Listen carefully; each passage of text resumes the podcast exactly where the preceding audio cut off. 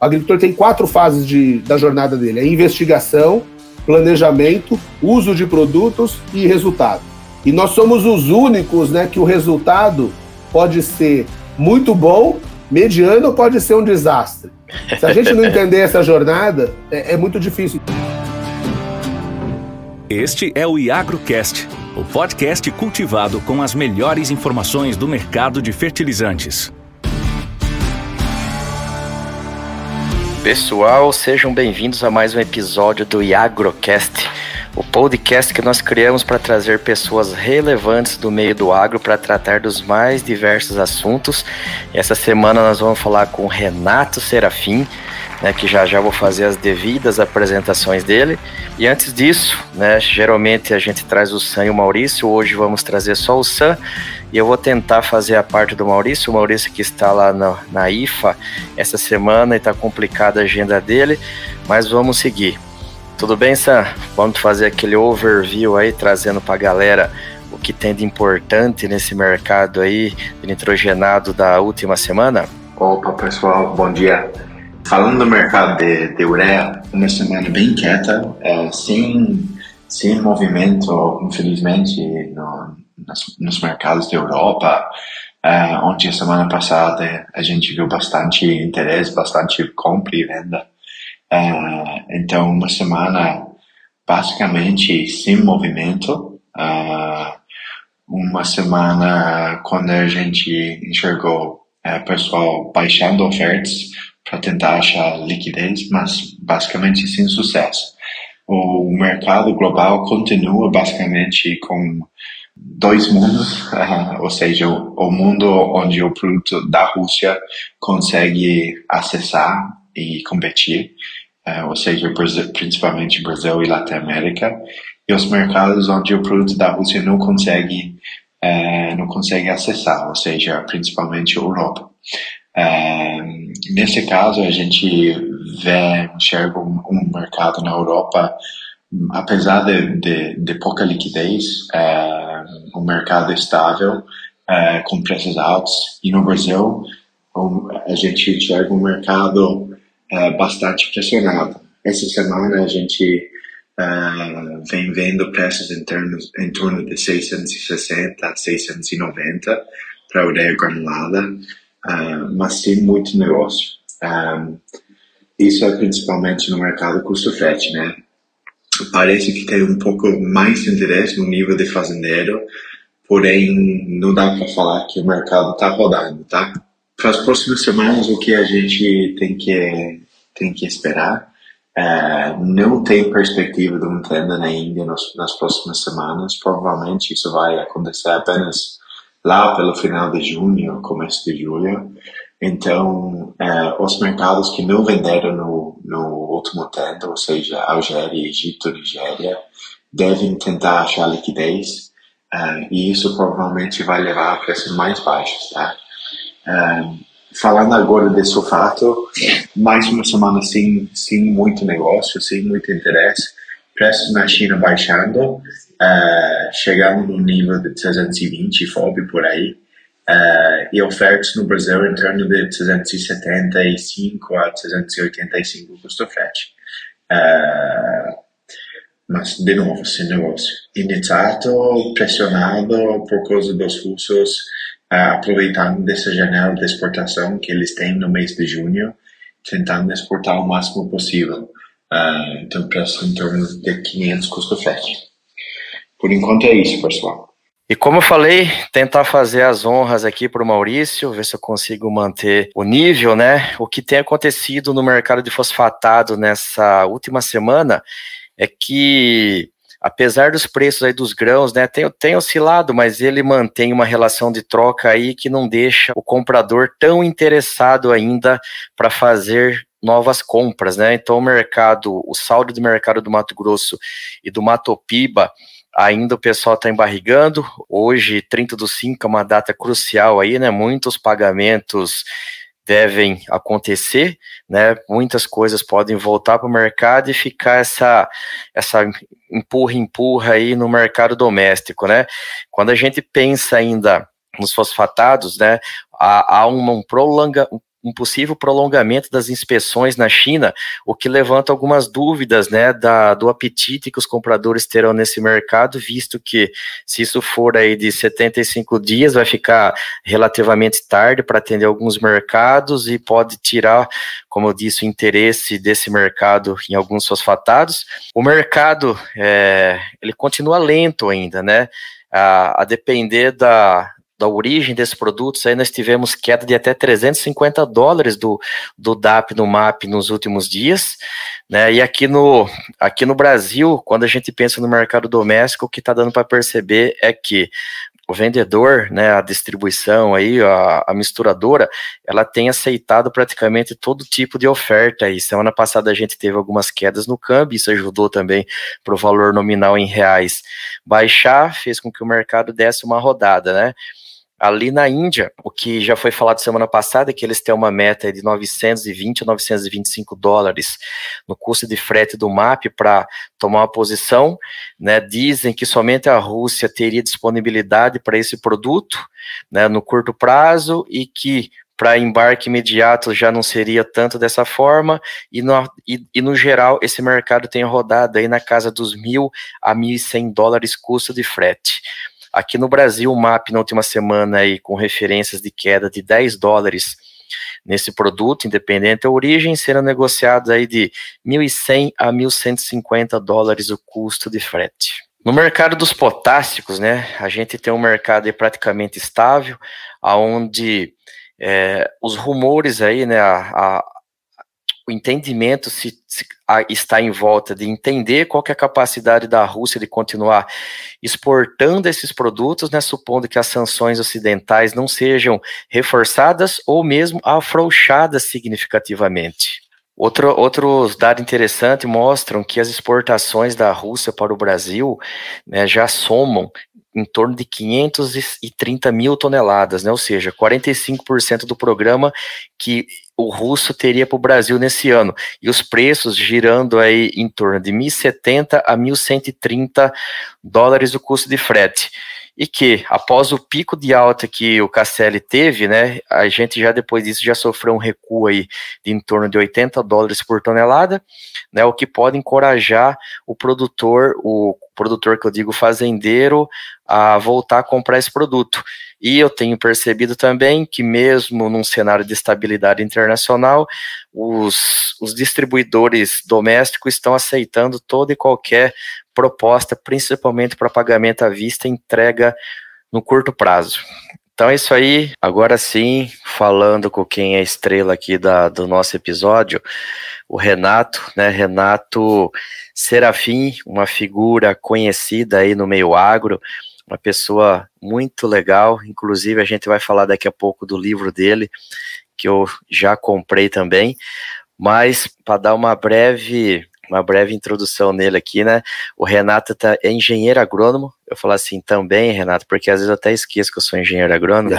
mas, e, e, ele tem uma, uma grande carreira no agro aí, passando por grandes empresas como Bayer, Singenta, Al, Albar, é, também na, na AgroSem, hoje ele é consultor, palestrante, ele também é CEO da, da Vale Ouro Biotech, enfim, ele é multifacetado aí, faz muitas coisas, e a gente vai falar aqui um pouco hoje sobre inovação, tecnologias, tendências, tudo que tem aconte está acontecendo e irá acontecer no mundo do agronegócio aí. Tudo bem, Renato?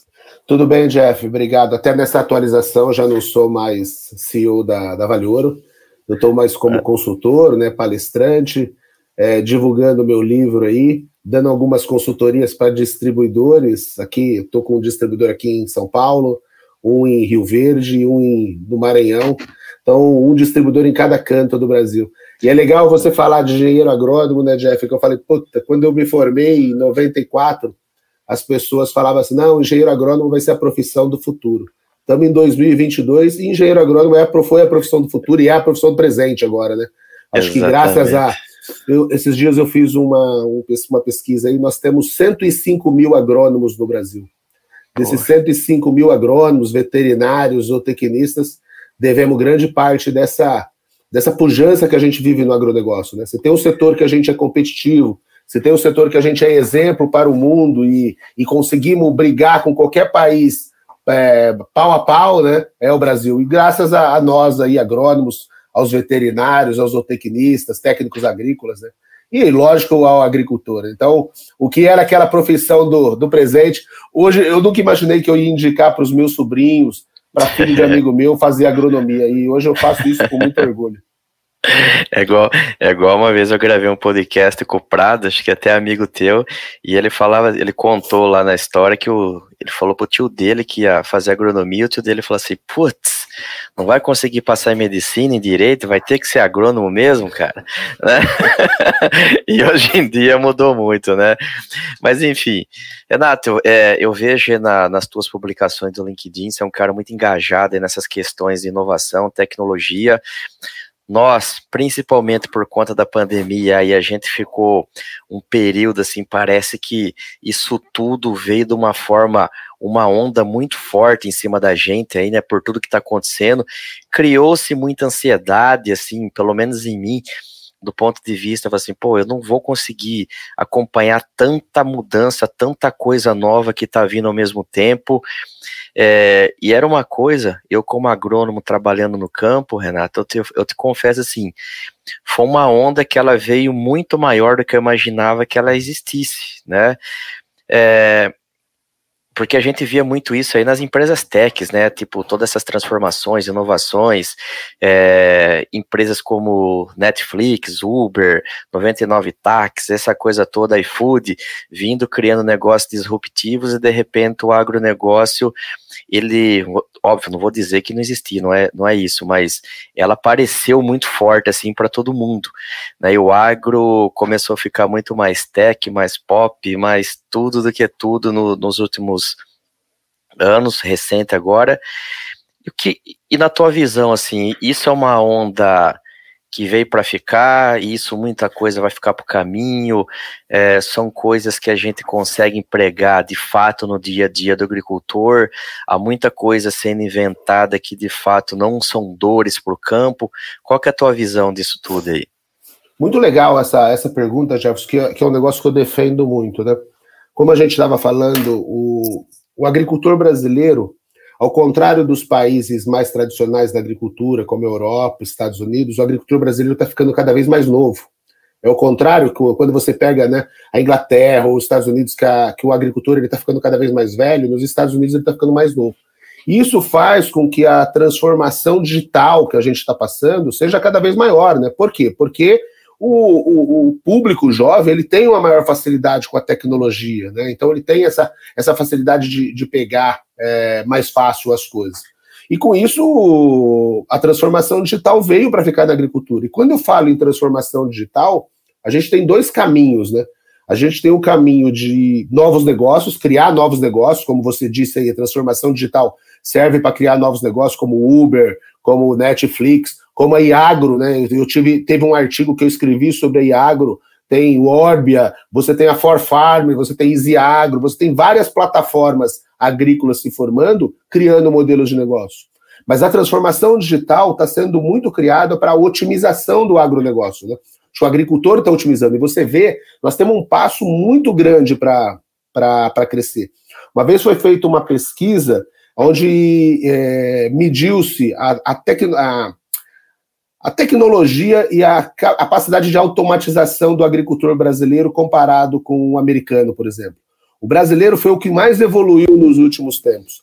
Uhum. Escala de 0 a 1, um, a gente está em 0,2 ainda. Né? Estamos em 0,8. Nós temos 75% dos agricultores brasileiros que ainda fazem controle de gestão no Excel. E muitos deles ainda fazem no bloquinho de anotação. Você conhece isso. Né? Embora fala do dinamismo da agricultura, nós temos muito para evoluir. E quando você vê tudo isso chegando, né, de transformação digital, essas plataformas como você está, é, como a gente citou aí, For Farmers, Iagro, Easy Agro, é, insumos agrícolas, agriacordo, cara, isso vai mudar muito e vai ter uma facilidade muito grande para o agricultor adotar isso. E tem uma coisa né, que eu falo assim, acho que tem sete, sete tecnologias aí que eu acredito que a gente vai ter que que, que vai ajudar muito o, nessa automatização, nessa automação do agricultor. A primeira é o 5G, né? Todo mundo fala do 5G, é, veio o Elon Musk falar dos satélites da Amazônia. Cara, isso vai ser fundamental para o agronegócio. Uhum. Só 23% das 6 milhões de propriedades agrícolas que a gente tem no Brasil tem cobertura de internet. Então você imagina aí que tem 77% que não chega internet lá. Como a gente pode falar de outras coisas que estão para vir sem internet? Aí você vê veículos autônomos, né? Isso vai pegar no agronegócio. A gente sabe Sim. o quanto é difícil o capital humano, o quanto é difícil você ter uma máquina, né? Você tem uma máquina lá de um milhão, dois milhões, três milhões. Essa máquina tem que rodar 24 horas, 7 dias. E você não acha três operadores para fazer isso. Então, veículo autônomo vai ser muito necessário. E veículo autônomo sem 3G não funciona. E aí você tem inteligência artificial, você tem big data, você tem impressão 3D, você tem metaverso, né? Você tem é, realidade aumentada. Todas essas tecnologias que eu falo assim, eu, eu, tenho eu tenho grandes amigos que trabalham na área de tecnologia. Eu falo, cara, o agronegócio tem que adotar isso por sermos o setor mais competitivo da agricultura brasileira, nós temos que olhar para isso. Nem você está se indagando né, sobre tudo isso que está acontecendo. Às vezes a gente acha que a gente está ficando para trás. E é verdade, nós estamos ficando para trás. Assim, cara, isso aí é tanta novidade no dia a dia, se a gente não se aperfeiçoar, vai ficar muito. Sim. Então precisamos entrar nisso. E para mim, acho que assim, o salto de produtividade que nós vamos ter, o salto de, de uma agricultura mais sustentável com a tecnologia, vai ser coisa grandiosa para nós. Né? Então, acho que eu estou muito otimista sobre isso. O, uma coisa engraçada, né, Renato? Esses dias meu, meu caçulinha aqui, né? Ele veio para mim assim, ele tem cinco aninhos, fez agora em março. Ele veio assim para mim com um olhar assim, né, de curioso. Ele olhou para mim e falou assim: Papai, acho que ele tinha ouvido isso em algum canal de YouTube, né? E ele veio, veio conferir. Ele falou assim: Papai, quando você era criança não tinha internet? Eu falei assim, não, não tinha. O que que vocês faziam? É incrível, né? é incrível isso daí. E aí eu achei engraçado demais, né? Porque é, hoje em dia eu fico vendo assim o que as empresas que eu falo assim, hábitos de consumo, isso, aquilo, eu fico testando, fico testando, não, eu fico vendo isso em loco o tempo todo, né? Porque, por exemplo, eles não assistem TV fechada de forma alguma. Eles é. só assistem YouTube e Netflix. Porque ele coloca o que ele quer na hora que ele quer. Se ele vai no banheiro, ele pausa. Ele se tá chato, ele troca, né? Essa coisa toda. E, e a gente, na época, né, não tinha, até poucos anos atrás, não tinha essas escolhas, né? Então, assim, essa rapaziadinha, essa molecadinha vai vir com uma cabeça, assim, completamente diferente do que a gente vem. E daí, Renato, eu entro aqui no ponto, fiz toda essa volta para entrar num ponto aqui que queria um pouquinho mais a fundo. Você já, já falou um pouco, mas é o seguinte: o ano passado, uma, uma grande consultoria aí soltou um, umas pesquisas falando sobre é, o avanço da tecnologia no agro, um monte de coisa. E daí, né, falava-se assim, inclusive, que para mim foi até curioso, que a região do Mapito, Mapitobá, é uma das regiões mais adepta ao uso de tecnologia. Uhum. Eu acho, na verdade, que quando a gente estratifica isso, acaba que a Bahia é a que puxa muito mais do que o restante, não que os outros estados não tenham, mas é por pela, vamos dizer assim, a maturação de cada mercado desse. E aí colocou índice muito altos, assim, de, de tudo, sabe? Tudo muito bom. E eu, como rodo aqui muito tempo, Renato, eu confesso que eu não vejo isso tudo na ponta. Uhum. Né? Beleza, né? Pode, pode ser que, que eu tive uma visão míope da coisa. Por exemplo, o primeiro, o primeiro ponto, assim, para dizer é eles deveriam ter colocado lá na pesquisa, assim, é, exemplificando o que é tecnologia. Porque uhum. daí, se eles colocassem o que é tecnologia, ficaria fácil entender, por exemplo, ah, o uso de WhatsApp é uma tecnologia revolucionária, o pessoal usou muito. É, mas enfim, tipo assim, dentro dessas ferramentas que a gente tem no dia a dia, você consegue enxergar mesmo assim que isso está de forma tão forte já no agro, ou o pessoal ainda está querendo forçar um pouco a barra? Tá, é, é, essa, essa é uma boa pergunta. Eu acho que sim. Quando a gente vai para uma pitobá, você visita, e geralmente são os grandes agricultores. Né? Eu falo, se a gente estratificar os agricultores no Brasil, nós temos, nós temos 6 milhões de propriedades agrícolas no Brasil. Desses 6 milhões de propriedades agrícolas aí, nós temos mais ou menos um milhão de agricultores. Né? Depois tem os pecuaristas, os pequenos tradicionais. Desse 1 milhão de agricultores, 500 mil agricultores fazem 95% do negócio. Desses, 400, tem 456 agricultores que plantam mais de 20 mil hectares. E a hora que você pega os caras de 3 mil a 20 mil hectares, a gente vai para 3 mil agricultores. Então, sei lá, esses 3 mil agricultores hoje no Brasil fazem quase 40% do negócio. Então, 3 mil agricultores fazem. Quando essas pesquisas vão para o Mapitobá, ele encara quem? Ele encara os grandes grupos. E esses grandes grupos, a hora que você pensa em tecnologia, eles estão muito à frente. Então, eles já têm uma gestão é, cara, que eu te falei, 75% dos agricultores fazem ainda no Excel, no bloco de nota. Uhum. Quando você vai para a Bahia, você não tem agricultor com bloco de nota. Com, eles já fazem uma gestão por, ou por ERP ou por um sistema simples de contabilidade. Eles já têm é, máquinas de alta geração, tudo por GPS. Né? Uhum. Então, eu acho que a, a amostra que eles fizeram nessa região, eu concordo, por quê? Porque desses 3 mil agricultores que eu te falei que, que são os top, faz os, os, os, os 50%, muito deles estão nessa região, né? E lá você tem cá, você tem um agricultor mais jovem, você tem grupos é, empresariais, né? Você tem grupos que, que adotam é, modelos de governança muito mais avançados. Então eu não, eu, eu não discordo dessa pesquisa por causa disso. E quando você compara eles com outros agricultores menores, a tecnologia que eles estão usando é maior. Mas é, você, você tocou num bom ponto, né? Eu acho que a gente tem que começar a definir melhor o que são as tecnologias, né? O que, que são as tecnologias que a gente fala, né? O fora da porteira, dentro da porteira e o, e o antes da porteira. Qual Sim. tecnologia dessa ele está usando? Ah, você fala assim, ah, o agricultor antes da porteira. Cara, o WhatsApp, você sabe que é a tecnologia que o agricultor mais usa. Sim, verdade. E ele está usando isso a favor dele, né? Eu, eu sempre falo, né? Todas as palestras que eu falo assim, e aí, que, como que você está com o seu agricultor? Ele está fazendo você ir visitar a propriedade dele ou ele está conversando com você só pelo WhatsApp? Aí eu falo, cara, se ele estiver conversando só com você pelo WhatsApp, desculpa, mas você virou é, um modelo transacional muito puro, né? Você não está não tá fazendo mais o que agrônomo tem que fazer. E, e, dessa transformação, né, Jefferson, a gente vê né, todo esse mercado que. Né, a gente vê esse mercado de distribuição de insumos crescendo, é loja para cá, loja para lá, é uma, é uma propriedade. Cara, eu falo assim, cara, o mercado brasileiro é 405 mil agricultores, eu te falei, nós temos 105 mil agrônomos. Uma, uma plataforma digital hoje, bem montada, onde você tem um bom agrônomo. Primeira coisa, se você tiver um bom agrônomo, se você dá para ele uma plataforma que dê portfólio, financiamento e logística, cara, para que, que você vai precisar fazer isso? né?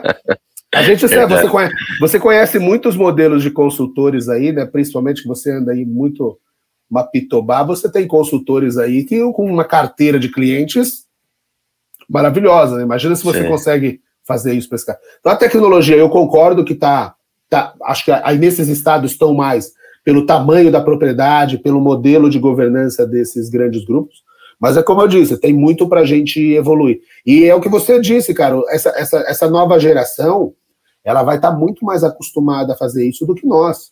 Sim. Né?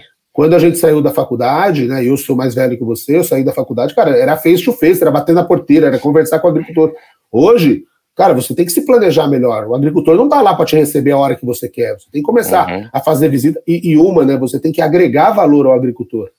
Eu sempre falo isso, cara. Cada agricultor você imagina que nesse universo de esses 3 mil agricultores aí, que é 50% do negócio. Quantas visitas esse cara recebe por semana? Caraca, você tá doido. Você acha que ele vai ouvir todo mundo? Vai, não, não tem condição, né? O, uma, uma, outra coisa, Renato, é o seguinte: semana passada eu estava lá no Agro Brasília e o que a gente vê assim nos estandes da, da, da indústria ou dos distribuidores tem lá uma parte lá dedicada à tecnologia.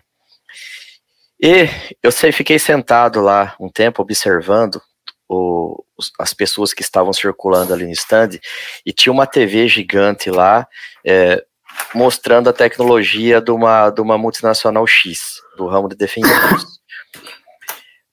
Durante os dois dias que eu fiquei ali, Renato, eu confesso que eu vi uma pessoa indo lá interagir com isso daí. Hum. É, então, então é tipo assim, volta de novo no ponto eu acho que ainda, tipo assim, tem um monte de ferramenta que está sim, sim sendo pen é, criada pensando num problema que o agricultor tem para resolver isso de uma forma disruptiva, mas eu acho que tem muita é, encheção de linguiça ainda nesse mercado. Os caras colocando alguma coisa assim do tipo, ah, se todo mundo tá nessa vibe, a gente tem que ter também um produto para falar que não ficou atrás.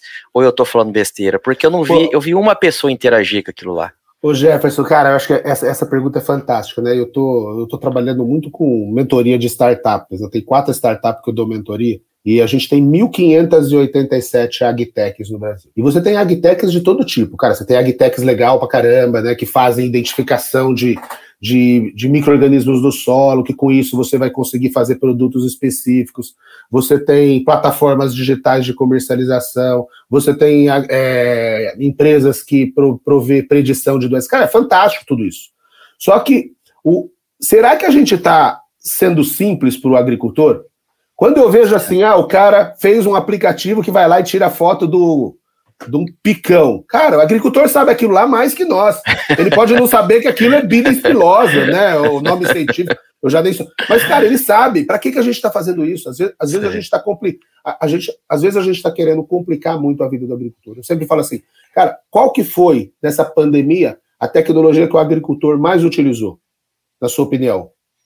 WhatsApp. WhatsApp. Por que, que ele usa o é. WhatsApp, cara? Porque é fácil. Qualquer Sim. um usa isso daqui. Aí o que, que ele fez mais também? Ele usou muito o, o, o YouTube. Por que, que ele usou o YouTube? Para se aperfeiçoar. Né? Ele pergunta no Google como regular uma plantadeira. Cara, tá lá. Ah, ele pergunta como aplicar o defensivo no estado. Tá, tá lá. Então, ele está ele, ele, ele, ele tá usando as ferramentas que são simples e que ele aprende. Eu acho que assim, desse, né, a gente fica nesse universo. Ah, vamos ter o primeiro unicórnio brasileiro. Cara, nós vamos ter alguns unicórnios. Mas é, o unicórnio brasileiro vai ser aquele que conseguir se estabelecer como uma plataforma que consiga atender as quatro jornadas, a, a, as quatro fases do agricultor. Né? A gente fala, e você sabe, quando eu sou agricultor, eu, eu falo sempre, o agricultor tem quatro fases de, da jornada dele: é investigação, planejamento, uso de produtos e resultado. E nós somos os únicos né, que o resultado pode ser muito bom mediano pode ser um desastre.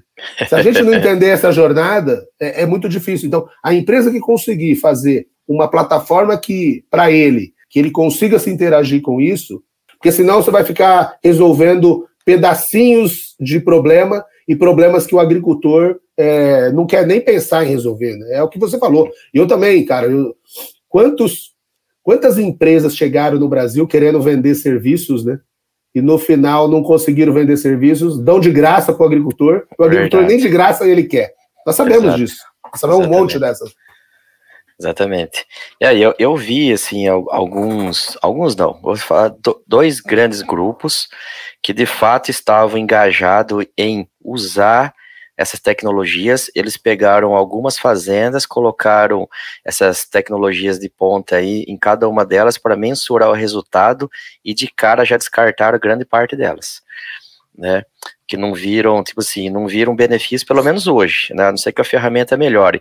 E um outro ponto também, Renato, é o seguinte: a gente está igual em outros ramos aí, o próprio agro está gerando uma porrada de dados, né? Uhum você acha que esses profissionais do agro, agronegócio, das formações de cadeiras agrícolas, zootecnista, veterinário, agrônomo, engenheiro agrícola, engenheiro agrícola talvez até que, que um pouco diferente, mas os outros, a faculdade já percebeu que o mercado demanda esse tipo de profissional para conseguir fazer é a interpretação dessas informações, ou muita gente que não é do agro vai ocupar esse, esse, esse pedaço do mercado que hoje estaria, entre aspas, ocupado por nós, agrônomos? É, Jefferson, essa pergunta é muito legal. Eu falo assim, é, esses dias minha filha tá, tá, tá, tá na fase de vestibular, né?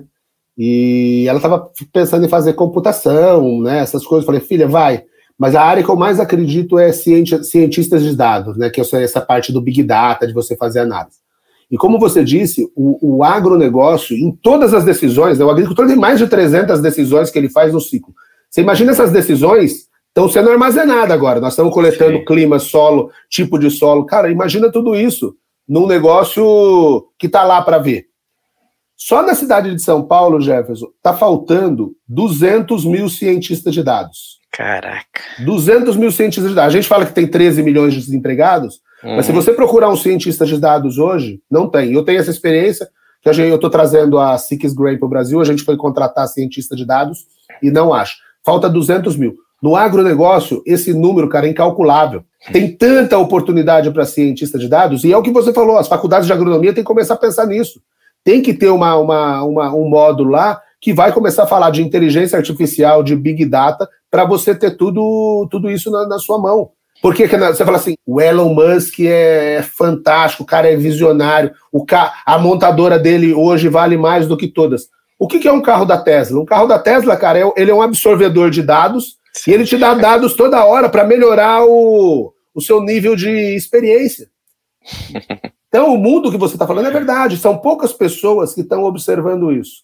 Que o grande gargalo que a gente tem hoje, cara, é pessoas que vão pegar esses dados e vão começar a mastigar eles de uma forma que nos dê um, um, um dado mais usável, né? É, e assim, dando um passo atrás, que eu falei que eu fiquei lá na feira observando, e tinha um público muito jovem no Agro Brasília, tanto das pessoas que estavam trabalhando ali na, nos estandes, quanto da, do público que estava circulando ali. E eu achei que a interação desse público seria muito maior é. com, a, com a parte de tecnologia, e não foi, né, e não foi. Mas enfim, foi, foi legal o, bate-papo até aqui. Agora eu queria entrar num ponto completamente, vamos dizer assim, diferente do que a gente discutiu até aqui. Para quem ainda não viu, né, o ano passado, foi o ano passado, né, Renato, que você fez a peregrinação lá é, no interior de Minas, São Paulo. Como que é? Caminho da Fé? Caminho da Fé. Caminho da Fé. E aí o Renato foi postando ali o dia a dia nas redes sociais, colocando insights e no final ele transformou isso tudo em um livro, como eu falei assim, eu já comprei o livro, tá ali, tá na, na minha sala, e durante o livro ele vai fazendo esses paralelos, né, de tudo que você viveu nessa peregrinação com histórias passadas, linkando também com pessoas que foram importantes na tua caminhada aí. Conte pra gente aí, Renato, o que que é, é. por que que saiu, que, que enfim, da onde, da onde surgiu essa ideia, que hoje já não é mais uma ideia, já se consumou aí num, num livro que as pessoas podem ter acesso? Legal, Gerson, obrigado. O livro está aqui, ó, Estratégia e Fé. Esse livro virou palestra agora, né? Virou palestra e virou curso, porque eu dou curso de estratégia com esse livro. O, da onde saiu esse insight, né, Jefferson? Eu tinha, eu morei em São João da Boa Vista, né, quando eu trabalhava na, na Singenta. E de São João da Boa Vista Ribeirão sempre passava por uma cidade chamada Tambaú. E Tambaú tem um beato, né, lá, que já é beato hoje, estamos tá, fazendo o trabalho de canonização, que era Padre Donizete. E uma vez eu tive um, né, você sabe que você, algumas vezes você se acredita muito na fé para pedir uma graça, pedir uma ajuda, e quando a minha filha mais, no, mais nova nasceu, eu fui lá e recorri a ele, deu certo, e eu falei, cara, um dia eu vou fazer esse caminho da fé, saindo de Tambaú a, Aparecido. Ano passado eu peguei Covid, fiquei cinco dias no hospital e eu estava planejado para sair de Tambaú para lá. Só que aí, com esses cinco dias, falei, cara, não vai dar para sair de Tambaú, eu vou sair de Águas da Prata, que é mais. O, o caminho é, é, mais tradicional, é mais sinalizado. Se eu precisasse de ajuda tal, tem uma cidade mais perto da outra. E eu saí em janeiro para fazer 318 quilômetros. E quando eu estava no meio do, desse caminho, eu falei, cara, a vida de um peregrino como a vida nossa, é feita de estratégia. Assim como eu tinha o objetivo de sair de Águas da Prata para Aparecida, o executivo ele tem o objetivo de tirar a empresa dele de um ponto A para ir para um ponto B. Sim. Quando a gente estava no caminho, né, a gente sempre ouve as pessoas falando foco, força e fé. Foco, força e fé. Todo mundo que te encontra no caminho, foco, força e fé. Aí você fazendo um paralelo para a nossa vida pessoal de executivo, cara, é planejamento, execução e propósito. Então, uhum. o que, que, é isso? Aí eu comecei a falar, cara, tem tudo a ver. Então, eu saí daquela viagem e falei, eu, eu, eu preciso simplificar esse entendimento de estratégia para as pessoas. As pessoas acham que estratégia é um negócio complicado, que é um negócio que só, só grandes gênios vai fazer, é, que só os grandes líderes vão fazer. Não, mas estratégia faz parte da vida de todo mundo. E o que eu tento falar na minha palestra é que aquele agrônomo que tem uma determinada área, cara, ele tem que ter uma estratégia de quanto que ele vai sair, para quanto que ele vai chegar. Para isso ele precisa fazer o quê? Ele precisa fazer o planejamento. O que, que é o planejamento? É você fazer a análise do ambiente, do contexto, você fazer uma análise de custos, análise do concorrente, você fazer uma análise sua, né, de que produtos que você tem. Feito isso, você fala, pô, para onde eu vou? E de onde você vai é plano de execução. Plano de execução, medir, controlar e chegar lá. E aí eu começo nesse livro, faço algumas é, idas e vindas. Né? Eu conto o que eu fiz em empresas, em parte de execução, de estratégia, e como foi a minha jornada de peregrino. Mas o legal de tudo isso, Jefferson, eu aprendi, eu aprendi nesses 14 dias muito sobre três coisas, né, que eu que eu valorizo muito nas pessoas que eu quero trabalhar hoje, nas empresas que eu quero que eu quero trabalhar, né? São os valores. E desses valores para mim tem três que chamam muito a minha atenção e eu, né, eu gosto muito de você que eu vejo que você tem esses três valores muito dentro de você, que é a humildade, que é a empatia, empatia é aquela capacidade que a gente tem de se colocar no lugar do outro. Quando eu, você fala de todas essas tecnologias aí vindo, cara, a gente está se colocando no lugar do agricultor, a gente está ouvindo ele, né? Essas são as perguntas. E o terceiro ponto é resiliência. Cara, o, o que diferencia um time vencedor de um time perdedor não é o número de vitórias, né? Mas é como ele se, é como ele se comporta quando ele, ele perde. E assim é a nossa Verdade. vida. O que vale, cara, é, na, na, nossa vida é isso, né, cara? Você, você, você quer ir tanto para o seu ponto B, você esquece das pessoas, você não, você às vezes você não aproveita a jornada, né? Você teve isso, você, você viveu como executivo, hoje você vive como um, self-made man aí, né? Um, é. você sabe disso, mas você tem que ter isso, tanto na vida de executivo quanto na nossa vida pessoal, cara. A gente tem que aproveitar o, o caminho. O dia que o caminho começar a ficar doloroso, você tem que começar a, a pensar em outras coisas. E eu acho que esses 14 dias me deram essa luz aí, falou, cara, a, o meu objetivo hoje é, é simplificar, é fazer com que as pessoas aproveitem essa jornada, ser um otimista por, por natureza e, e, e ser um amante do agronegócio. Né? Eu acho que, eu acho que assim, eu, eu sempre falo que nós falamos para os convertidos, né, Jeff? Que nem muitas das pessoas que vão assistir nós aqui, é, nós não estamos falando coisas que eles já ouviram, ah, que nós preservamos Sim. 65%, que nós somos bam, bam, bam, que nós somos uma, um setor pujante, mas é para quem a gente conhece. Sim. Nosso grande desafio agora é como furar essa bolha, como a gente consegue mostrar para a sociedade que, cara, o agronegócio ele gera emprego, aquele cara que está na cidade que falta 200 mil cientistas de dados na cidade, cara, falta milhares dele, mais, de, mais do que isso no campo. Então a gente está começando a, a, a, ver isso. Acho que as pessoas estão começando a entender. Acho que a pandemia veio, é, ajudou muito, né, porque o, nós não paramos de produzir alimento, nós não paramos de entregar comida na casa das pessoas da cidade, nós não paramos de trabalhar. Se o agricultor Sim. tivesse parado de trabalhar, você imagina a crise que estaríamos hoje. Então, acho que esse, esse livro me deu um pouco de luz para tentar simplificar e fazer e fazer o caminho das pessoas mais felizes. Eu sempre falo assim, as dedicatórias do meu livro, até que eu te mandei, sei lá, é, caro Jefferson, que a sua jornada seja de muita luz e sucesso. Foco, força e fé. Cara, acho que é isso que a gente tem que, que pregar, né? Legal. Renato, e quem quiser ter acesso ao livro aí, como que as pessoas podem fazer? Legal, obrigado, Jefferson. É, você tem duas, duas chances. Você, se você quiser comprar na Amazon, você pode digitar Estratégia de Fé Renato Serafim, você vai para o e-book lá, ou você manda um WhatsApp para mim, o 16 99 754 2232. Você entra em contato direto comigo, que eu faço a entrega pelo, pelo correio para vocês. Top, legal. Tá? Se, se, eu entregar, e, e aí uma coisa legal, Jefferson, todo o lucro desse livro eu estou destinando a essa, a essa causa né, que nós estamos trabalhando para a canonização do Padre Donizete. E aí o livro custa 40 reais, tanto na plataforma digital como física. Se eu precisar mandar pelo correio, é mais 10 reais. O correio está ficando com mais dinheiro do que o padre, mas infelizmente a, a vida é assim. Cara, Renato, cara, queria só agradecer a participação aqui, só para deixar para os ouvintes aí. No primeiro contato que eu fiz com o Renato, ele de prontidão, ele já, já aceitou, a gente só organizou rapidinho a agenda aí, ele está aqui, Só para quem não sabe, hoje é uma sexta-feira, agora são 15 para as 9 da manhã e a gente já está terminando o episódio, né, mostrando o tamanho da boa fé que o Renato tem aí com, a, com, as pessoas, a empatia, abrilhantando aqui o nosso episódio. O Renato, que, que ele fala muito, mas ele também é um, um digital influencer nas redes, ele sempre coloca muita coisa legal lá, lá no LinkedIn, para quem quiser acompanhar ele, ele sempre posta muita coisa interessante. E Renato, brigadão, cara. E precisar qualquer coisa sempre, até esses dias atrás você teve aqui no Mapita, a gente não conseguiu se encontrar porque o Mapita é grande, né? Mas quando estiver voltando para cá, não deixe de mandar uma mensagem aí que vai vir aqui em casa comer um churrasco. Não, legal, Jefferson. Eu acho que assim, em julho tem uma novidade aí, eu acho que eu estou voltando um pouco para o mercado para fazer o que eu gosto de fazer.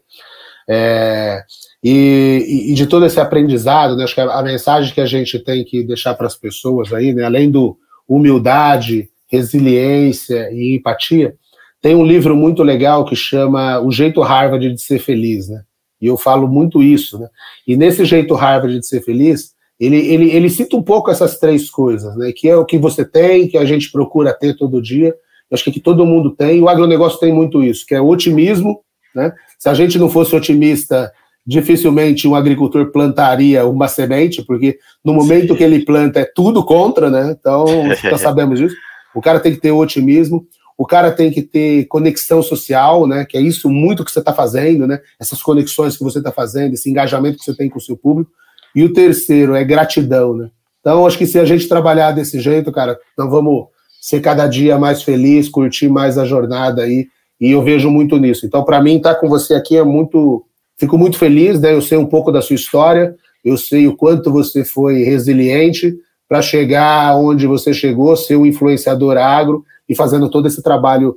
Disseminar coisas boas, né, Jefferson? Eu acho que gente, nós temos que ser plantadores de coisas boas, né? Porque a gente colhe o que planta, né? Exatamente. Pessoal, então agradecendo aqui o episódio, obrigado Renato pelas palavras aí. E, pessoal, não deixe de seguir a gente nas redes sociais, como eu sempre digo, lá no iagro.brasil, o iagro é com Y, e se cadastre em nossa plataforma no www.iagro.com.br. Você se cadastrando lá, você vai ter acesso aos relatórios da CRU, né, que eles trazem toda segunda-feira o que de mais importante tem acontecido no mercado dos fertilizantes. E lá também, tanto o comprador quanto o vendedor podem colocar lá suas ofertas, as demandas de produto, e vocês conseguem fazer a aquisição do seu fertilizante de uma maneira rápida, prática, no conforto da tua casa e tem toda o apoio da equipe Agro para ajudar vocês. Um abraço, pessoal. Tchau, pessoal. Até mais. Obrigado. Iagrocast é o podcast da Iagro a sua plataforma online de compra e venda de fertilizantes. Acesse agro.com.br, cadastre-se e encontre as melhores oportunidades.